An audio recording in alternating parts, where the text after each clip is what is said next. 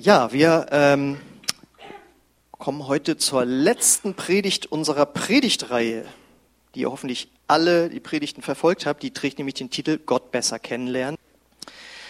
Und in Teil 1 ging es darum, dass es sich lohnt, Gott überhaupt kennenzulernen und auch als Christ sich danach auszustrecken, dass es immer weitergeht, ihn kennenzulernen. Teil 2 ging es darum, dass das Reden mit Gott, also Gebet und auch das Hören auf Gott essentiell wichtig ist, um Gott besser kennenzulernen, so wie in einer Ehe das unerlässlich ist, miteinander zu kommunizieren. In Teil 3 haben wir gehört, ähm, dass wir den Charakter Gottes, seinen Willen und sein Handeln besser verstehen und ihn dadurch auch besser kennenlernen, wenn wir regelmäßig die ganze Bibel lesen, weil dort Grundlegendes für uns aufgeschrieben wurde, dass wir wissen müssen, um Gott und sein Handeln zu verstehen und ihn dadurch besser kennenzulernen. Und jetzt habe ich so überlegt, mit diesem wunderbaren Wissen im Hintergrund dieser letzten drei Predigten sind wir im Grunde genommen äh, wie ein Single, der jemanden übers Internet kennengelernt hat. Ja? Man hat voneinander gelesen, man hat vielleicht telefoniert und dadurch auch voneinander gehört, dann hat man sich getroffen, da wieder kommuniziert, hat miteinander eben geredet und dann hat man sich im besten Fall schon verliebt und so beginnen ja heutzutage viele Beziehungen, ne, wenn ich jetzt mal nur so eine Internetgeschichte nehme. Und die Gottesbeziehung, glaube ich, beginnt äh, bei vielen ähnlich. Man hat von Gott gehört, von anderen, dann hat man was über ihn gelesen, von ihm gelesen, in seinem Wort, in der Bibel.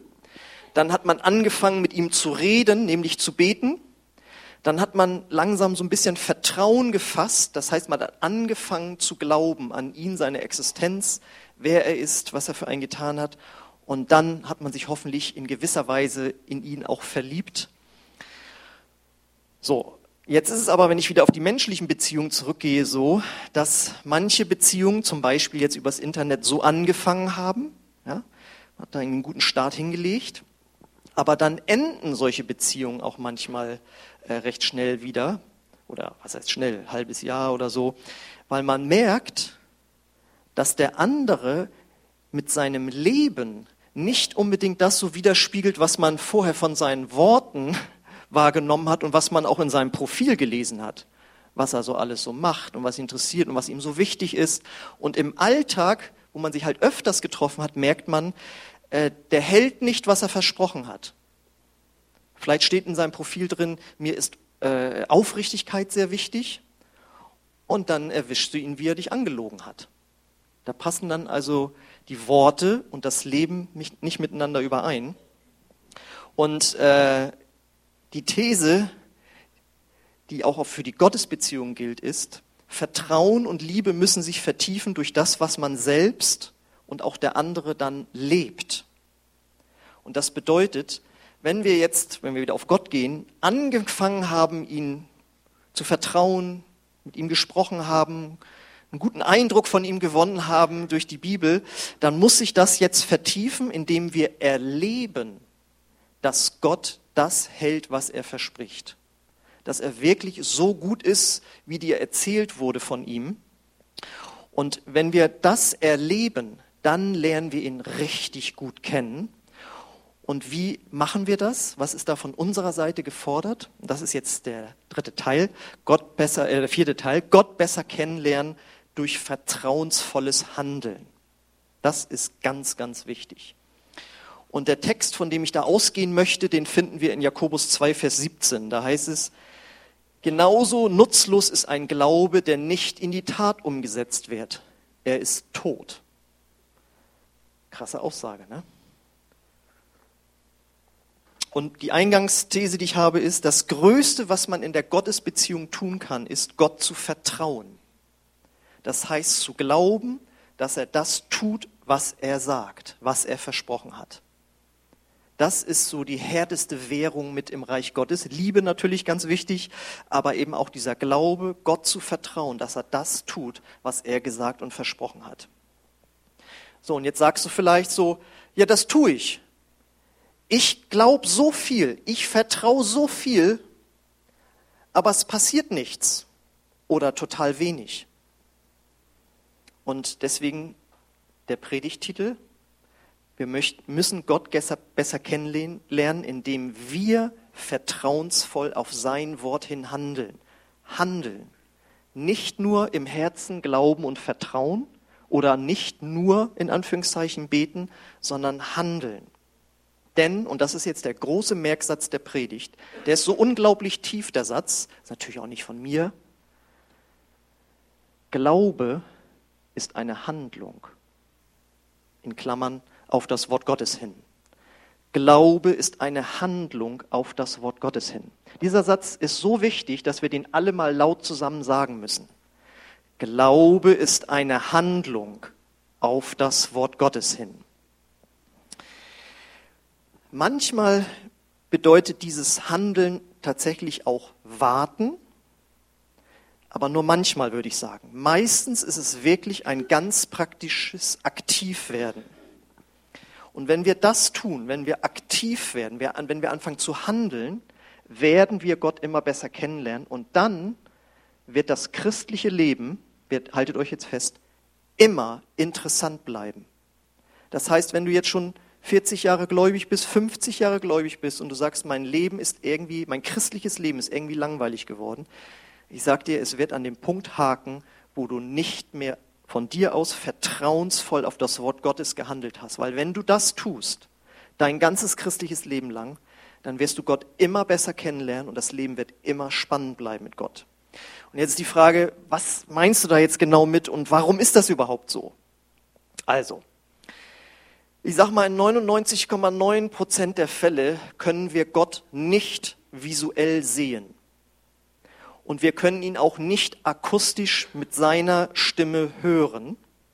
Warum? Das war damals als Jugendlicher schon, als ich mich auch mal damit auseinandergesetzt hat, ob es Gott wohl gibt. Da habe ich immer so gesagt, also ich glaube nicht an Gott, weil wenn es ihn gäbe, warum zeigt er sich dann nicht? Warum Warum zeigt er sich uns dann nicht, wenn es ihn gibt? Warum sozusagen versteckt er sich? Da hatte ich aber leider noch nicht genug theologische Bildung und auch der Konfirmationsunterricht hat da nicht abgeholfen. Äh, Gott musste sich visuell und akustisch sozusagen, also fast anfassbar von der Menschheit abwenden aufgrund des Sündenfalls. Die Menschen, Adam und Eva, die ersten Menschen, hatten im Paradies so engen Kontakt mit Gott, dass es heißt, Gott ging durch den, durchs Paradies und hat mit ihnen gesprochen. Und als sie sich entschieden haben, der Versuchung des Teufels nachzugehen, wurde ihr Herz verfinstert. Es kam Unreinheit in ihr Herz und Gott, der absolut rein und heilig ist, musste sie aus dem Paradies verbannen. Und seitdem können die Menschen Gott nicht mehr sehen oder, oder hören, also jetzt akustisch. Und weil Gott aber seine Menschheit so sehr liebt und den Kontakt nicht abreißen wollte, lassen wollte, hat er sich entschieden, und das ist seine Entscheidung, durch sein geschriebenes Wort, die Bibel, zu uns zu sprechen, aber auch durch seinen Heiligen Geist, wenn wir ihn empfangen haben in unserem Herzen. Und in der Bibel hat er jetzt Sachen versprochen, von denen er möchte, dass wir die glauben. Er hat sich entschieden, dass wir durch Glauben, also, auf, also durch Vertrauen auf sein Wort reagieren sollen. Das ist seine souveräne Entscheidung. Genauso wie er entschieden hat, Menschen sollen durch die Predigt oder das Wort Gottes zum Glauben kommen. Er hätte sich vielleicht auch einen anderen Weg ausdenken können, aber hat gesagt, das ist mein Weg. Und deswegen, Paulus sagt auch, durch die, äh, die, äh, die Dummheit, die Torheit der Predigt hat Gott sich entschieden, Menschen zum Glauben zu führen. Das ist seine Entscheidung. Deswegen ist das so. Und echter Glaube, echtes Vertrauen auf das Wort Gottes hin, ob es durch die Bibel kommt oder durch das Reden des Heiligen Geistes im Herzen, wenn dieses Vertrauen wirklich echt ist, dann drückt es sich in eine Handlung aus. Sonst wärst du so wie jemand, sagen wir mal, du bist äh, irgendwie Tischler oder was, oder sonst wie handwerklich begabt. Sieht man ja immer diese Werbespots da, ähm, was Männer alles so drauf haben können. Und dann baust du einen Stuhl und sagst, den habe ich gebaut und da kannst du dich, da vertrauen wir alle drauf, dass man sich darauf setzen kann. Und noch niemand hat dich gesehen, wie du da wirklich drauf gesessen hast. weil du deinem eigenen Werk dort nicht vertraust. Das heißt, wenn das wirklich dein echter Glaube wäre, dass du handwerklich so gut drauf bist, dass du diesen Stuhl stabil gebaut hast, dann würde die Handlung erst das echte Vertrauen ausdrücken. Versteht ihr das? Das ist, sonst ist es nur Gerede. Ja, oder ein anderes Beispiel.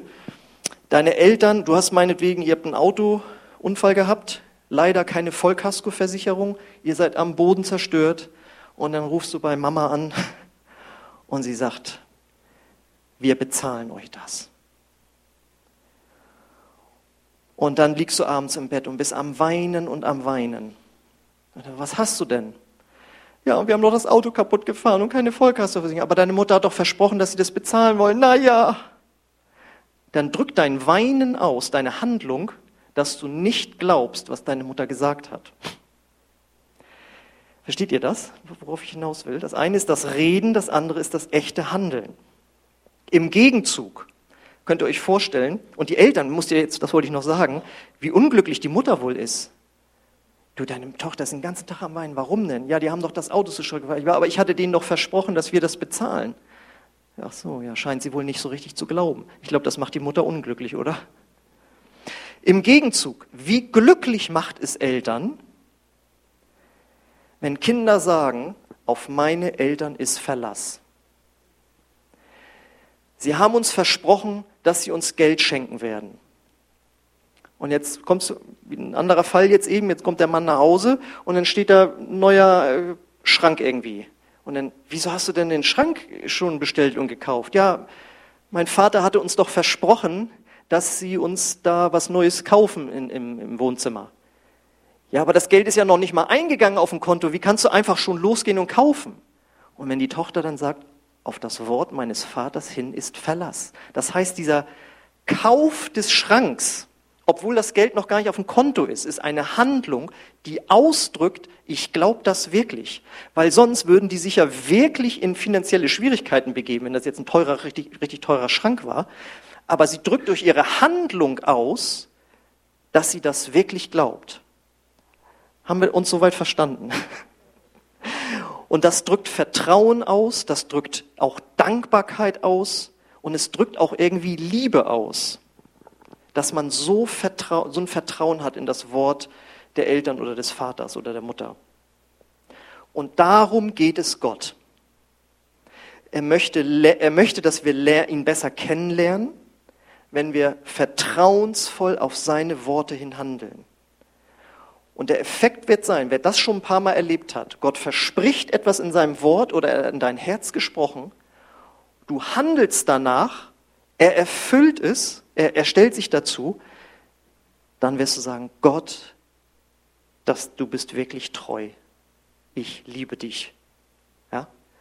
Und dann sind wir im größten Gebot, wo Jesus gesagt hat, das ist das Wichtigste, wie wir als Christen leben sollen. Du sollst den Herrn, dein Gott, lieben. Aber eben nicht nur durch das Lippenbekenntnis, sondern durch dein Handeln. Denn Glaube ist eine Handlung auf das Wort Gottes hin. So, das jetzt müssen wir noch konkreter werden. Was bedeutet es ganz konkret, dass Glaube eine Handlung ist? Da lesen wir in Hebräer 11, Vers 6. Ihr könnt schon mal anfangen zu lesen. Ihr seht also, dass es unmöglich ist, ohne Glauben Gott zu gefallen. Wer zu ihm kommen möchte, muss glauben, dass Gott existiert und dass er die, die ihn aufrichtig suchen, belohnt. Ich habe jetzt immer diese Glaubenshandlung unterstrichen. Die ist nicht in der Originalbibel drin, da hatten sie sowas noch nicht. Das ist also von mir. Also hier steht, oder es bedeutet, wer wirklich glaubt, dass es Gott gibt, der wird ihn auch suchen. Und zwar im Gebet. Deswegen gibt es diese Formulierung in christlichen Kreisen, ich habe Gott im Gebet gesucht. Ja, wenn du noch kein Christ bist, verstehst du es nicht. Ja, wo hat er sich dann versteckt? Nein, aber das ist eine biblische Formulierung. Zu Gott zu beten heißt auch ihn zu suchen. Also, habt ihr verstanden? Ja, der Satz, dieser Bibelvers bedeutet, dass wir Glauben brauchen, um zu Gott zu kommen. Und dementsprechend bedeutet es, wenn wir Glauben haben, dann kommen wir aber auch. Und dann ist unser Kommen, unser, unser Suchen ist die Glaubenshandlung. Und das ist in diesem Fall dann tatsächlich erstmal in Anführungszeichen nur Gebet. Und ich, das denkt ihr, ach Mensch, das wissen wir doch alle, wir sind doch alle lange, ich, tun wir doch den ganzen Tag und so. Aber versetzt euch mal in die Lage von jemandem, der noch nicht an Gott glaubt. Und ich kann euch sagen, ich habe früher nicht an Gott geglaubt. Und dann wurde mein Bruder Christ, ich habe mich mit dem Glauben beschäftigt. Und ich weiß es heute noch wie gestern, wie ich im Studentenwohnheim in meinem Zimmer lag und das allererste Mal in meinem Leben gebetet habe. Da, also ich habe mir einen abgetiert, das könnt ihr euch nicht vorstellen. Das, das war mir so vor mir selbst peinlich, jetzt in die Luft zu sprechen, wo alle anderen, meine Freunde sagen, ein bisschen behämmert, was machst du denn da jetzt, ja? Und zwar war das so, dass äh, mein Bruder damals so Probleme hatte in der Beziehung, in der er war, zu dem Mädel, die jetzt heute seine Frau ist. Ähm, und er hatte da Probleme. Und da habe ich da gelegen, ich richtig so, also so in, in Embryonalstellung lag ich da so. Und dann so, das Gebet ging ungefähr so. Ja, Gott, also wenn es sich gibt, dann hilf ihm mal. Das war das Gebet. Das war meine Glaubenshandlung. Und ob ihr es glaubt oder nicht, es war am nächsten oder übernächsten Tag, ruft mein Bruder an, es hat sich alles geklärt, es ist alles super. Und es war eine entscheidende Sache, da ging es um, bleibt man zusammen oder trennt man sich. Ja? Und dann lag ich dann, dachte ich so, ja, war das jetzt ein Zufall? oder, äh, ja, ne? Aber Gott hat mich belohnt, ja, meine Glaubenshandlung, indem er etwas getan hat. Und dadurch habe ich ihn so ein kleines Stückchen kennengelernt. So, jetzt geht's weiter. Dann habe ich mich ja weiter auf den Glauben zubewegt und vielleicht bist du heute Morgen hier und bei dir ist das auch der Fall. Und dann liest du in der Bibel, du hörst das Evangelium, dass Gott alle Menschen liebt, aber dass alle Menschen auch von Gott getrennt sind durch die Verfehlung, die jeder von uns tut, Sünde genannt. Aber dass Gott Jesus gesandt hat, der für unsere Sünden zur Erlösung gestorben ist. Und wenn du das glaubst, dann ist deine Glaubenshandlung das sogenannte Bekehrungsgebet. Das finden wir zum Beispiel in Römer 10, Vers 13, die nächste Folie. Denn jeder, der den Namen des Herrn anruft, wird gerettet werden. Ja, und hier heißt eben nicht Telefonanruf, sondern zu ihm zu beten und zu sagen, rette mich von meinen Sünden, vergib mir meine Schuld, komm du in mein Herz, du sollst mein Herr sein, denn da steht der Name des Herrn und damit ist nicht Herr Schmidt oder sonst wer gemeint, sondern ist der Name des Herrn gemeint, dass er dein Herr wird. Das ist deine Glaubenshandlung dann. Und das Ergebnis ist dann, und so war es bei mir auch, dass Gott sein Wort bestätigt, indem Frieden ins Herz einzieht, weil einem die Sünden vergeben wurden.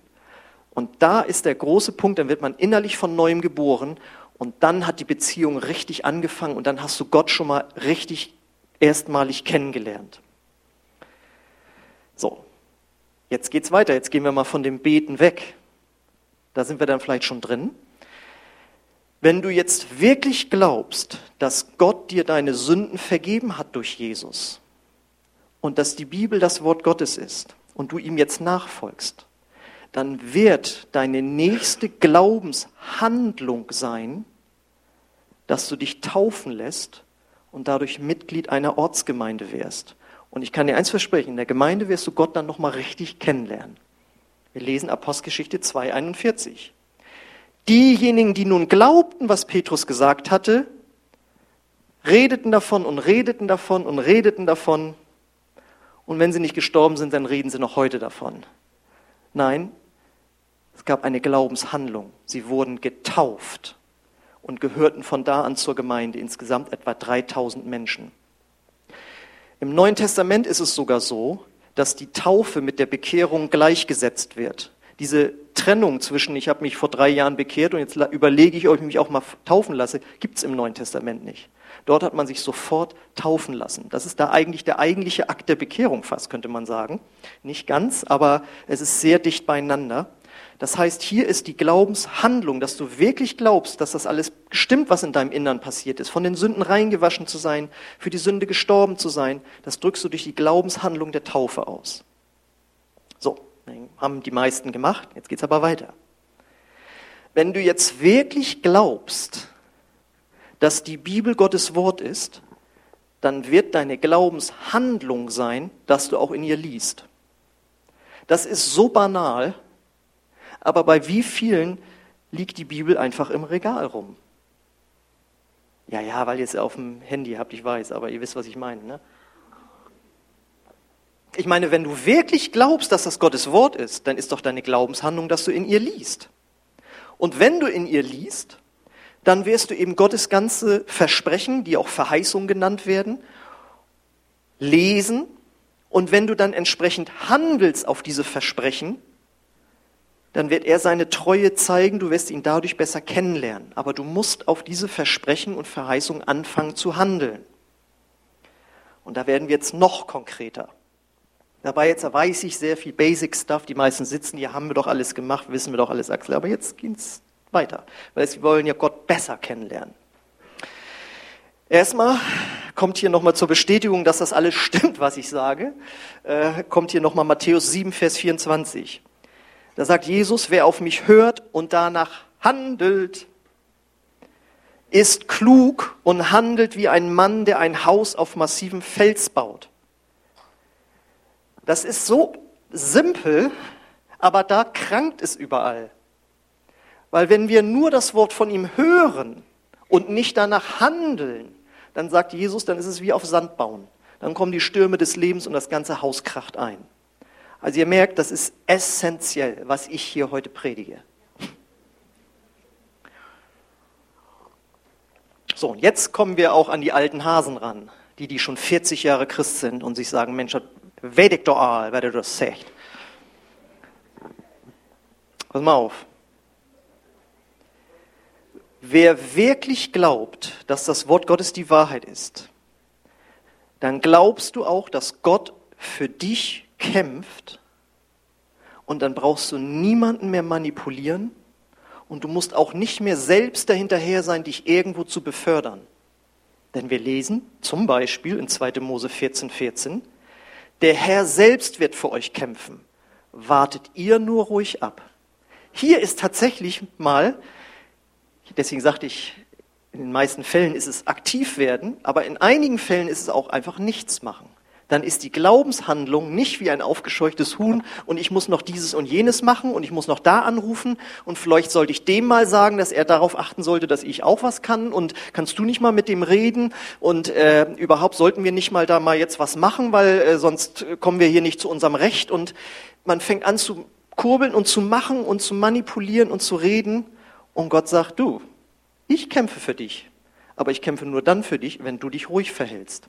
Und das ist absolut entgegengesetzt zum menschlichen Denken.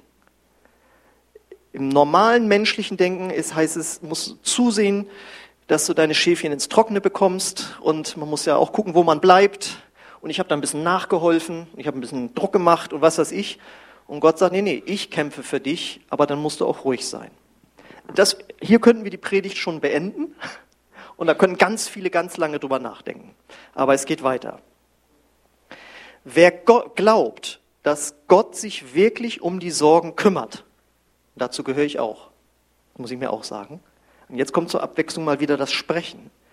Der wird auch so sprechen, als würde er das wirklich glauben. Da wäre die Glaubenshandlung jetzt zu sprechen. Gott sagt, alle eure Sorge werft auf mich. Ja? Und wenn wir das glauben, dann machen wir das. Gott, du siehst da in unserer Ehe, du siehst in, bei unseren Kindern, du siehst da die Probleme in der Schule, du siehst die Probleme auf der Arbeit. Und da sind Dinge, da kann ich nichts ändern. Und ich mache mir solche Sorgen, dass das alles nach hinten losgeht. Aber ich übergebe dir jetzt diese Sorgen, dass du dich darum kümmerst. Ich kümmere mich um die Sachen, von denen du sagst, dass ich, ich sie machen soll. Mit meiner Frau reden, mit den Kindern reden, fleißig sein, was weiß ich. Aber du kümmerst dich um die Sachen, die ich nicht machen kann. Und wenn man das wirklich glaubt, dann muss man entsprechend sprechen. Ja, wo steht das denn? Ja, 2. Korinther 4, Vers 13. Weil wir aber denselben Geist des Glaubens haben, wie geschrieben steht, ich glaube, darum rede ich, so glauben wir auch, darum reden wir auch. Das heißt, eben zu sagen, ich habe Gott, oh, ich komme gerade, ich, ich habe so wieder so Frieden, ich habe Gott das übergeben mit unseren Finanzsorgen und so. Und dann, ich glaube, sie werden uns das Telefon abstellen. Warum denn? Ja, wir haben ja nichts zu bezahlen. Dann ist das Reden mach das, was du gerade noch vorher geglaubt hast oder meinst geglaubt zu haben, mach das wieder zunichte. Versteht ihr das?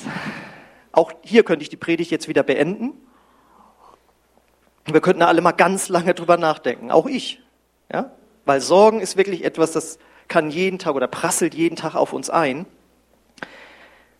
Wenn du glaubst, dass Gott dich, sich um dich kümmert in dieser Angelegenheit, dann handle so, das heißt in diesem Fall sprich auch so. Gott wird sich um alles kümmern, ich habe es ihm übergeben. So, es geht weiter.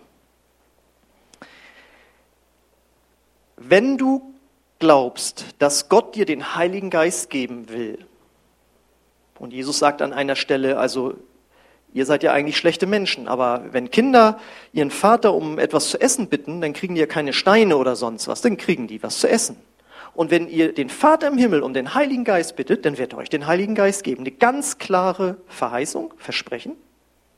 Und wenn man dann noch weiter forscht, wird man sehen, dass mit dieser Gabe des Heiligen Geistes auch die Gabe kommt, in einer neuen Sprache zu beten, die man vorher nicht gelernt hat.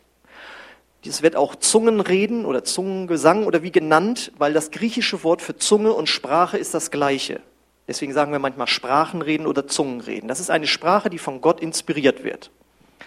Und wenn du wirklich glaubst, dass du das empfangen hast, dann wirst du nicht da stehen, so mache ich das auch in meinem Alpha-Kurs vor, am Alpha-Tag. Dann sagt man, Gott, erfüll mich jetzt mit der Kraft deines Heiligen Geistes. Und ich glaube, dass du es jetzt tust. Danke, dass ich den Heiligen Geist jetzt empfange. Und ich glaube jetzt auch, dass ich diese Gabe in neuen Sprachen zu beten empfangen habe. Und dann stellen wir uns nicht so hin. Jetzt mach mal Gott. Jetzt beweg mal meine Zunge. Und dann gibt es viele Christen, die sagen so, ja, wenn das wirklich von Gott wäre, ich bin offen. Dann kriege ich das auch. Aber es geht nicht. Du musst jetzt im Glauben eine Handlung vollziehen. Und die bedeutet, dass du anfängst zu sprechen. Apostelgeschichte 2,4. Und alle Anwesenden wurden vom Heiligen Geist erfüllt und sie fingen an, in anderen Sprachen zu sprechen, wie der Heilige Geist ihn eingab. Das macht nicht der Heilige Geist für dich, sondern du fängst an. Und während du anfängst, kommt der Heilige Geist mit den richtigen Worten. Und deswegen machen wir das ja am Alpha-Tag dann immer so, dass wir dann sagen, okay, wir zählen jetzt bis drei und dann geht's los. Eins, zwei, drei. Ja, jetzt hast du es ja, preisen Herrn. Aber manche stehen da. Äh, aber du musst eine Handlung vollziehen. Versteht ihr das? Das, das ist Glaube. Glaube ist eine Handlung. Ich glaube, wir müssen uns noch einmal zusammen sagen. Glaube ist eine Handlung auf das Wort Gottes hin. Und es steht nun mal drin. Paulus sagt, ich will in neuen Zungen beten, ich will mit dem Verstand beten. Es ist seine Willensentscheidung, wann er was macht. Also ist es auch deine Willensentscheidung, anzufangen. So, und jetzt, jetzt gehen wir noch weiter. Weil es ist überall das gleiche Prinzip. Jetzt kommen wir zur Heilung. Wenn wir wirklich glauben, dass wir Heilung empfangen haben, dann werden wir entsprechend handeln. Lukas 17, Vers 14, da waren zehn Aussätzige, die bitten Jesus um Heilung. Er sah sie an und sagte, geht und zeigt euch den Priestern. Und während sie hingingen, verschwand der Aussatz. Das ist jetzt, das ist es jetzt. Die stehen da voller Aussatz seit Jahren, vielleicht Jahrzehnten. Die mussten dann immer unrein, unrein rufen, dass sich keiner ihnen nähert, um nicht angesteckt zu werden. Dann treffen sie Jesus. Sie wissen, das ist ein Heiler, der heilt. Und er sagt einfach nur, gut, ihr wollt geheilt werden, geht hin, zeigt euch den Priestern. Und die gucken an sich runter und sind voller Aussatz. Da würde, würde man normalerweise sagen, ähm, wir müssten vorher dann noch geheilt werden. Sonst ist das peinlich, wenn wir da voller Aussatz bei dem Priester ankommen, weil das war sozusagen sowas wie der Amtsarzt. Der hat dann bestätigt, kein Aussatz mehr, muss nicht mehr unrein, unrein rufen, ja. Aber die haben auf, die hatten echten Glauben, Sie haben auf das Wort Gottes hin gehandelt und sind losgegangen. Und dann und die haben sich noch gedacht, warum gehen wir denn los? Wir kommen gleich um die Ecke, da steht der Priester schon, das ist ja peinlich. Vielleicht haben sie es gedacht, aber sie haben gehandelt. Und dann kommen sie tatsächlich, weiß ich nicht, um die Ecke und auf einmal, Alter, wir sind gereinigt. Aber sie mussten handeln, versteht ihr das? Und wir machen das oft so, dass wir da sitzen, liegen oder was weiß ich und dann immer, dann wurde gebetet und dann so, nee, ist immer noch. Ne? Versteht ihr? Und ich mache das keinen zum Vorwurf, das ist bei mir auch. Ja? Weil mit voll Fieber auf dem Sofa zu liegen und dann zu beten und sagen, jetzt steh auf in dem Namen Jesus, das braucht Glaube. Und da würde ich nie jemanden zu zwingen. Ich will auch selbst nicht gezwungen werden. Los, Pastor, steh auf, du hast selbst gepredigt, sondern ich muss es. Aber ich habe es eben schon erlebt. Ich habe es eben schon erlebt. Neulich habe ich es mal wieder erlebt. Das war letztes Jahr im Oktober. Da hatte ich, kriegte ich solche wahnsinnigen Kopfschmerzen und im Magen flau, flaues Gefühl. Und dann kam mein Bruder und sein elfjähriger Sohn und dann haben sie für mich gebetet. Und dann lag ich da. Immer noch Kopfschmerzen, immer noch flaues Gefühl. Und dachte ich, was mache ich denn jetzt? Und die waren dann schon wieder weg. Und ich, ich sollte jetzt vielleicht meinem Glauben handeln. Und dann bin ich aufgestanden mit dem Gefühl, mit den Kopfschmerzen. Ich sagte zu meinem Neffen, jetzt machen wir mal einen kleinen Spaziergang um den See. Und als wir vom See wieder zu Hause ankommen, waren die Kopfschmerzen und die Bauchschmerzen weg. Wäre ich da liegen geblieben und hätte gewartet, dass es von alleine geht, ja, dann, also das sah nicht gut aus. Die Prognose war nicht gut für mich. Da hätte ich am nächsten Morgen noch mitgelegen. Aber so ging es weg. Ne? Aber jetzt hier nicht mit Spritze absetzen und solche Sachen machen. Also da habe ich nicht gesagt, das musst du und Gott machen. Aber ihr versteht das Prinzip, ne? So, jetzt geht's weiter. Wieder für den Alltag. Wer wirklich glaubt, dass Gott ein Versorger ist und dass wenn wir Gott geben und in sein Reich investieren, dass er uns wieder versorgen wird, der wird geben. Und jetzt kommen wir zu der einzigen Bibelstelle, wo Gott in der ganzen Bibel sagt, check das doch mal aus. Prüf das mal, ob ich das wirklich mache. Lern mich mal näher kennen. Das lesen wir nämlich in Maleache 3, Vers 10. Bringt, das ist die Glaubenshandlung, den kompletten zehnten Teil eurer Ernte ins Vorratshaus, damit es in meinem Tempel genügend Nahrung gibt. Stellt mich doch damit auf die Probe. Lern mich doch mal richtig kennen, spricht der allmächtige Herr, ob ich nicht die Fenster des Himmels vor euch öffnen und euch mit unzähligen Segnern überschütten werde. Aber das geht nur, wenn man es macht. Wenn du es nicht machst, wirst du diesen Segen nicht erleben.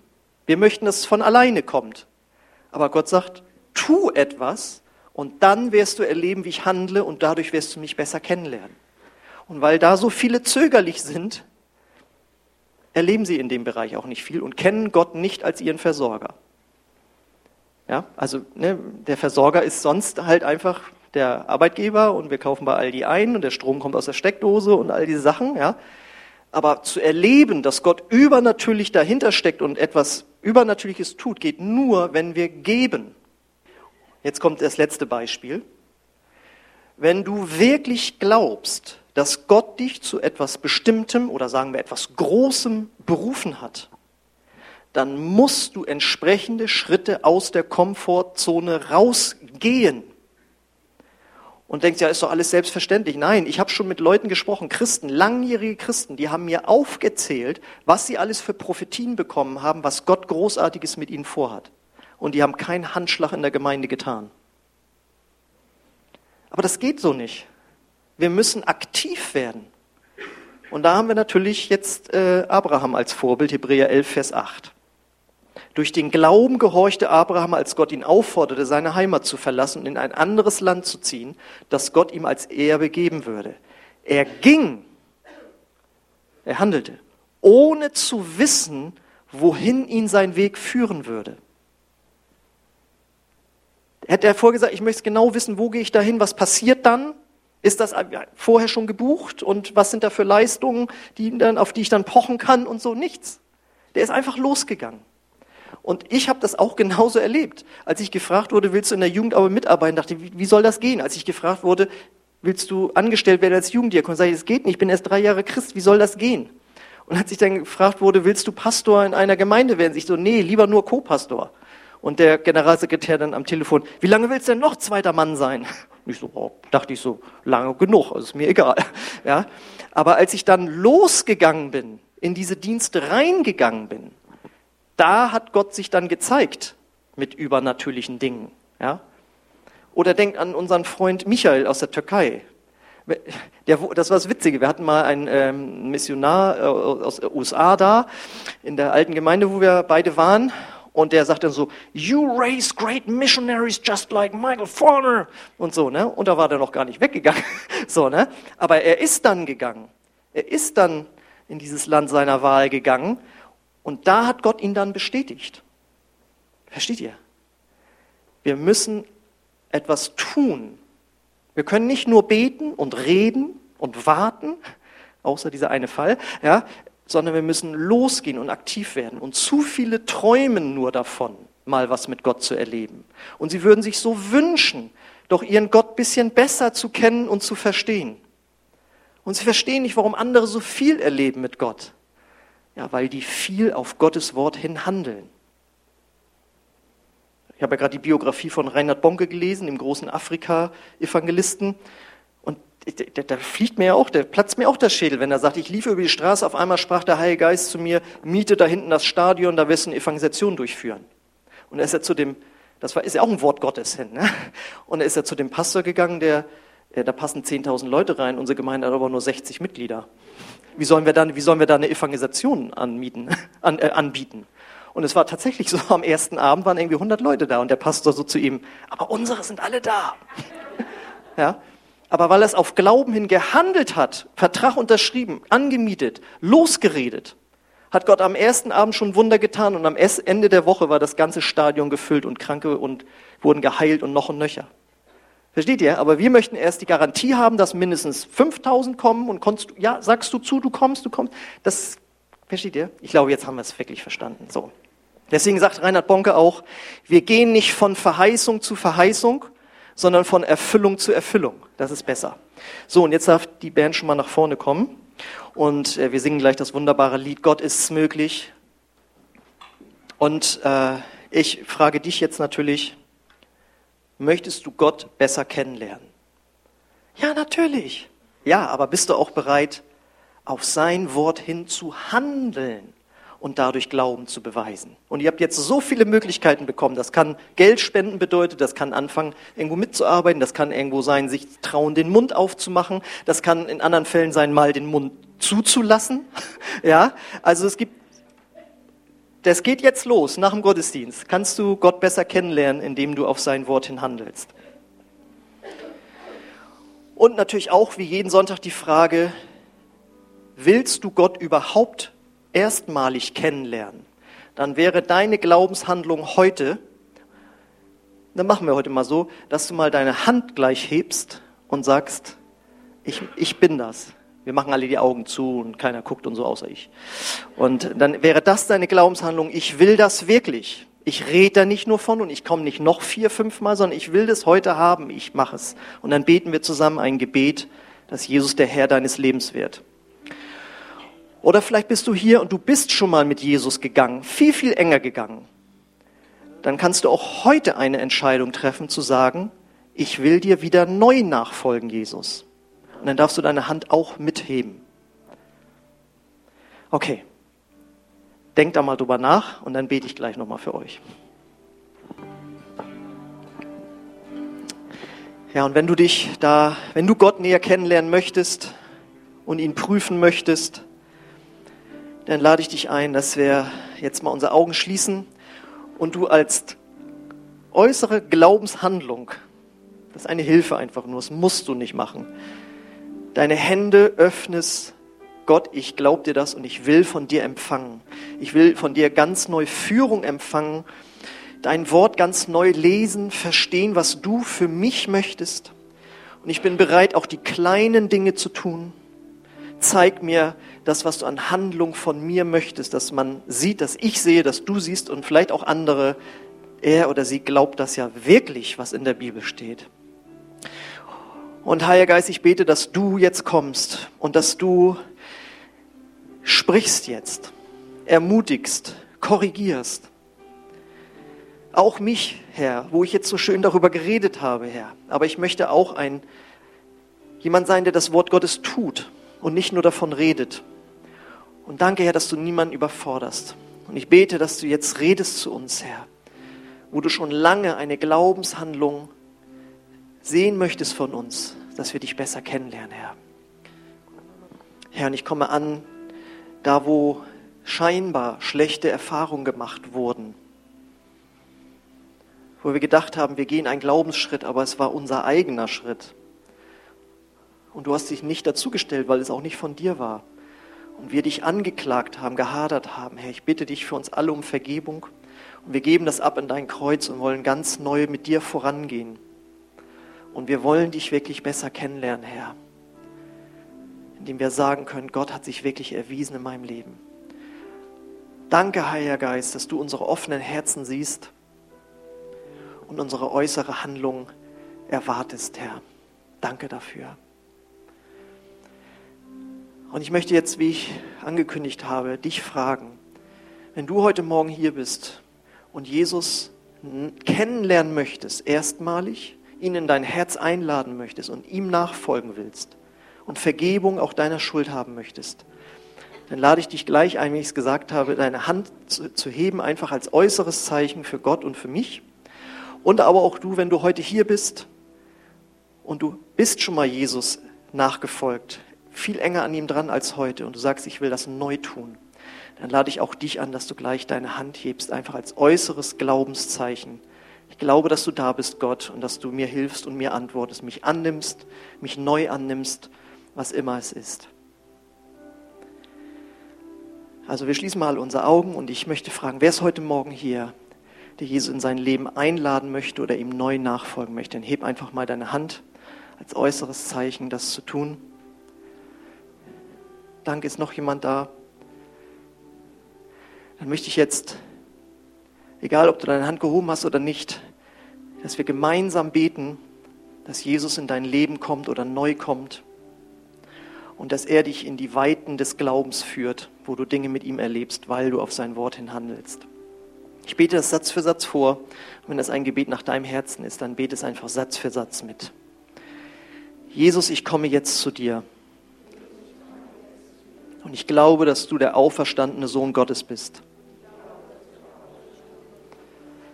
Komm du in mein Herz und vergib mir meine Schuld. Ich will dir nachfolgen.